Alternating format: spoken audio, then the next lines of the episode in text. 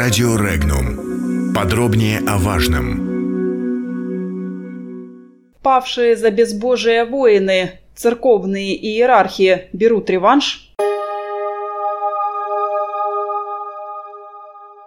Митрополит Белгородский и Старооскольский Иоанн назвал гибель молодых бойцов Красной Армии в первые месяцы Великой Отечественной войны жертвой, принесенной за безбожие, заявив, что войну выиграли крещенные люди. С напутственным словом митрополит выступил на вечере памяти, приуроченном годовщине начала Великой Отечественной войны – Митрополит начал речь, напомнив собравшимся о картине «Поединок Пересвета с Челубеем на Куликовом поле», изображающей столкновение света и тьмы. Так же, как и воин Челубей, был известным магом. По словам митрополита, немецкие войска были силами ада. Подробности. В истории войны есть очень показательный для всех нас урок. В первые месяцы войны практически более 60% Красной Армии, то есть молодых бойцов, которые были рождены уже в безбожное время, большинство из них не были крещенные, они были убиты. Это была жертва несоизмеримая.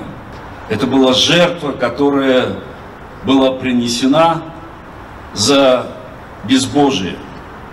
И войну выиграли крещенные люди, те, кто призваны были для того, чтобы духовно победить вот эту машину, хорошо отлаженную, подобно вот этому Челубею, который сочетал в себе искусство воина и был средоточием духов злобы поднебесной. По данным телеграм-канала «Белгород номер один» в епархии заявили, что митрополит не может прокомментировать свое выступление, потому что отсутствует до пятницы. Комментарии. В Российской Православной Церкви прокомментировали слова белгородского митрополита о гибели безбожников в Великой Отечественной войне. Пресс-секретарь патриарха Кирилла Александр Волков назвал заявление митрополита Иоанна его личным мнением. В РПЦ придерживаются иных взглядов на этот вопрос, добавил пресс-секретарь, отметив, что подобные заявления должны подкрепляться фактами. Бесстыдство церковных иерархов, использующих под прикрытием критики атеизма любой повод для сведения счетов с советской властью, перешло все границы, считает обозреватель информационного агентства «Регнум» Михаил Димурин. Комментарии. Бесстыдство церковных иерархов, использующих под прикрытием критики атеизма любой повод для сведения счетов с советской властью, перешло все границы. Митрополит Белгородский и Старооскольский Иоанн назвал потери Красной Армии в ходе Великой Отечественной войны жертвой за безбожие. Ты можешь как угодно для себя и даже в храме трактовать этот вопрос. Но если ты выходишь в общественное пространство, будь добр, делай это с исторической честностью. Митрополит говорит о первых месяцах войны, заявляет, что более 60% бойцов Красной Армии были рождены, цитирую, «уже в безбожное время», что большинство из них не были крещены, это тоже цитата. То есть он явно дает понять, что говорит о времени после 1917 года. И вот поэтому, потому что они были рождены в безбожное время и были не крещены, они, мол, и были убиты.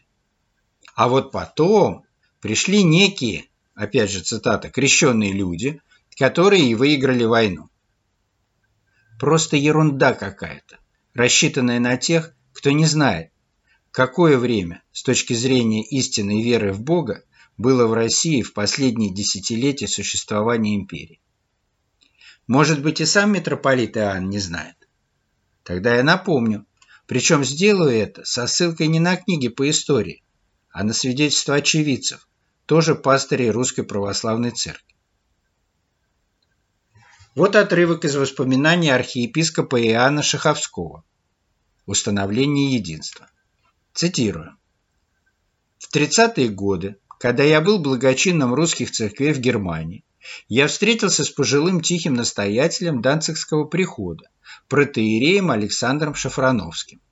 То был типичный тихий русский священник.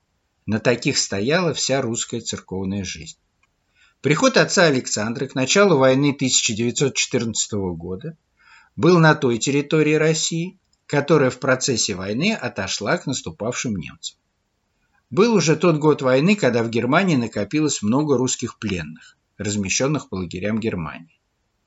Немецкое командование предложило этому сельскому священнику стать пастырем православных, находившихся в германском плену. Увидев в этом для себя волю Божью, отец Александр оставил семью и переход и ради Христа пошел служить до самого конца войны этой миллионной своей пастве, объезжая лагеря пленных, молясь с людьми и за людей, принимая их покаяние и неся им святые дары.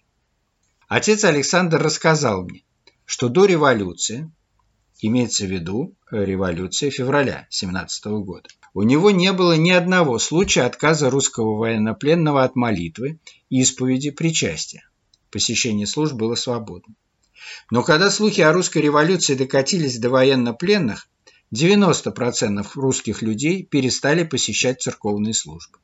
Только 10% во всех лагерях остались верными церкви. И только 10% из этих 10, то есть 1% общего числа паства отца Александра, были жизненно преданными, ревностными сынами церкви. Отец Александр считал, что этот процент был соответствен уровню всей России. Конечно, в безбожии русской революции были все виноваты, а мы, пастыри и учители, более всех. За немногими исключениями и архипастыри русского зарубежья оказались более хранителями старого, осужденного Богом национально-бытового сознания, чем пророками и учителями Христовой Церкви. В этом и был весь октябрьский кризис русской жизни – помутнение апостольской веры. Конец цитаты. Издательство Сретенского монастыря, 2006 год. Так, видимо, эти крещенные люди, 90% которых перестали посещать церковные службы сразу же после февраля 17 года, и только 1% которых отец Александр оценивал в качестве жизненно преданных ревностных сынов церкви, были наделены такой духовностью, что смогли духовно победить гитлеровскую государственную машину?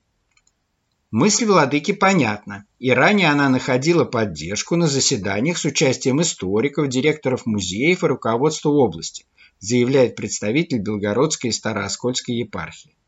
Это что же за историки такие, которые не знают, что с 23 июня 1941 года в Красную армию призывались граждане 1905-1918 года рождения, и что лишь к началу 42 года призыв обеспечивали уже в основном призывники 23-25 годов.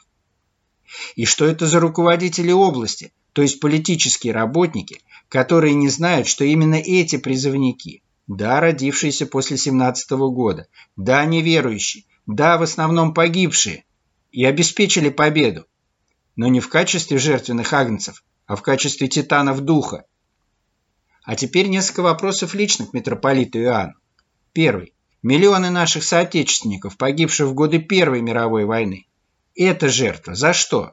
Сотни тысяч мусульман, погибших в годы Великой Отечественной войны. Они за русских некрещенных или за советскую власть пострадали? Или все-таки за родину погибли? А буддисты? На них ведь тоже креста не было. Не было православного креста на Зое Космодемьянской. Не было его на ее брате, героя Советского Союза Александре Космодемьянском. Не было его на Александре Матросове. Не было его физически и на дважды героя Советского Союза Аси штурмовой авиации Михаиле Петровиче Одинцове, хотя духовно он на нем был. За него всю войну молилась его бабушка. И он сам, находясь во время войны в отпуске в Свердловске, по ее настоянию получил благословение от местного священника. А вот на некоторых хорошо известных митрополиту Иоанну и нам, православных, призывавших соотечественников способствовать победе Гитлера над СССР, он православный крест. Был. В частности, на так называемом главе Российского императорского дома Владимире Кирилловиче Романове. Одним словом, по-разному в те годы было. Но если говорить о наших участниках войны, а не о тех, кто стал на сторону немцев, нацистов, опозорив имя русского человека, то никто, никто не смеет делить их, погибших и выживших, на крещенных и некрещенных. Только Бог. Уверен, однако, что и для него так вопрос просто не стоит.